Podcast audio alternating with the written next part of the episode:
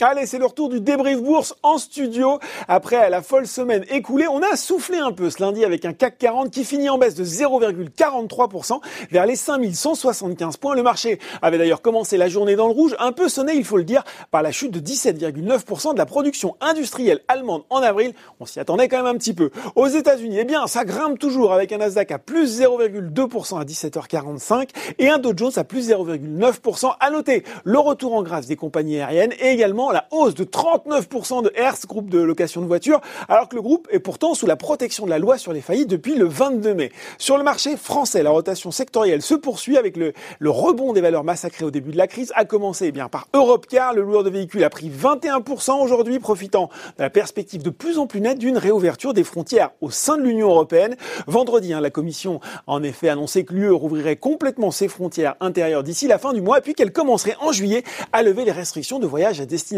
ou en provenance des pays extérieurs à l'Union. Derrière, on retrouve la biotech Genfit, ça carburait aussi hein, pour les valeurs parapétrolières. CGG et Valorec en tête dans la foulée de la décision de l'OP+, de prolonger jusqu'à fin juillet les réductions de production mises en œuvre début mai. France KLM continue à reprendre de l'altitude et sur le CAC 40, eh bien c'est Société Générale qui domine les progressions devant Engie et Saint-Gobain et puis Airbus accélère à la veille de la présentation par le gouvernement d'un plan de soutien à la filière aéronautique qui pourrait atteindre près de 10 milliards d'euros selon les échos. Côté baisse, cette fois-ci Veralia est lanterne rouge du SBF 120 devant Sartorius Tedim après avoir cédé 7,46% vendredi.